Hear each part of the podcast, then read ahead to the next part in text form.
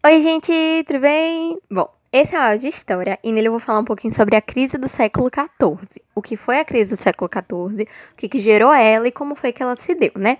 Bom, a crise do século XIV vai marcar o fim da Era Medieval. Então é aqui que vai acabar a Era Medieval, principalmente por conta de três fatores: a fome, a peste e as rebeliões. Aqui eu vou falar de cada um deles certinho, destrinchadinho, com calma para você poder entender todos, começando pela fome.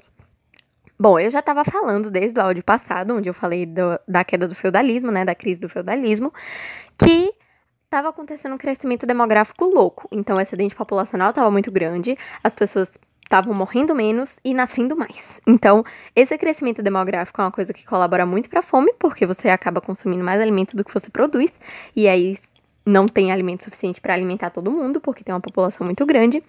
E além disso, no áudio passado, se você lembrar, eu também falei sobre mudanças climáticas. Lembra que eu disse que naquela, naquele momento ideal que estava a Europa, rolou uma mudança climática positiva porque tornou os invernos menos rigorosos, o ar mais seco e isso trouxe menos epidemias? Então, Aqui também teve uma, uma mudança climática, mas dessa vez ela não atingiu a sociedade de uma maneira positiva, ela atingiu de uma maneira negativa, porque ela trouxe inundações, secas, geadas, etc. E tudo isso afetou muito as plantações.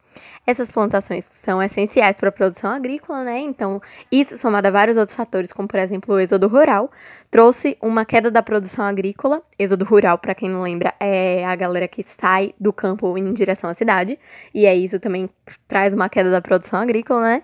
Então, tudo isso colaborou para que tivesse um quadro de fome muito, muito grave no século XIV. Além disso, a gente tem também a peste negra, que surgiu ali em meio ao renascimento comercial italiano, porque estava acontecendo muita coisa e eles não tinham saneamento básico direito. Então, como eles não tinham saneamento básico e estava acontecendo muitas trocas de, de população mesmo, então estava tendo esse renascimento comercial, então eles estavam entrando em contato com muitas pessoas diferentes, estava tendo um êxodo rural muito grande, então estava vindo muito mais gente para a cidade e eles não tinham saneamento básico para controlar tudo isso, essa galera toda, surgiu a peste negra e a peste bubônica.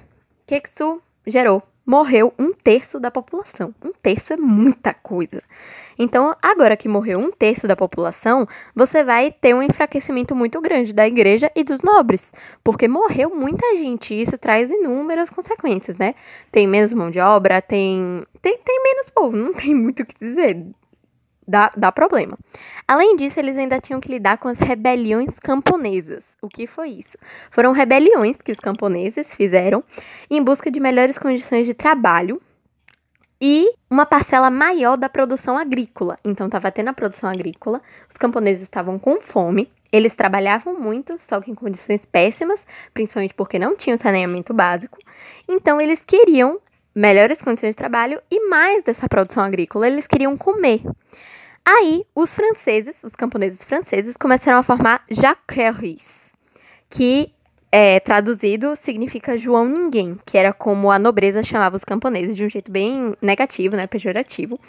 Esses camponeses franceses formaram as jaqueries, que eram levantes armados contra os senhores para poder atacar. Então pensa, tava tendo tudo junto, um quadro de fome muito grande, todo mundo com fome, não tinha alimento suficiente para o crescimento demográfico que estava tendo na época, a peste negra que estava matando um terço da população e as rebeliões camponesas que estavam se armando contra os senhores. Então tava tudo tinha tudo para dar errado.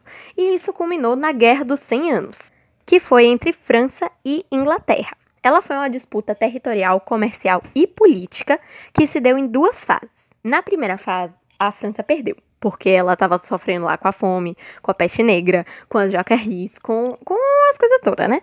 Mas na segunda frase, a França venceu porque ela se unificou. Então, lembra que lá atrás, quando caiu o feudalismo, eu falei que a igreja via como solução para o quadro de problemas que estava tendo lá a unificação do povo? Então, agora na segunda fase da Guerra dos 100 Anos, o povo se unificou na figura de Joana d'Arc, que é uma figura muito famosa que todo mundo conhece até hoje, e ela trouxe a vitória para a França, por assim dizer. Claro que não foi ela sozinha, mas ela trouxe essa unificação do povo francês, que fez com que a França vencesse a Guerra dos 100 Anos, e aí agora vai vir a Encruzilhada Europeia, que foi basicamente a transição oficial do feudalismo para o capitalismo e que começou a Idade Moderna.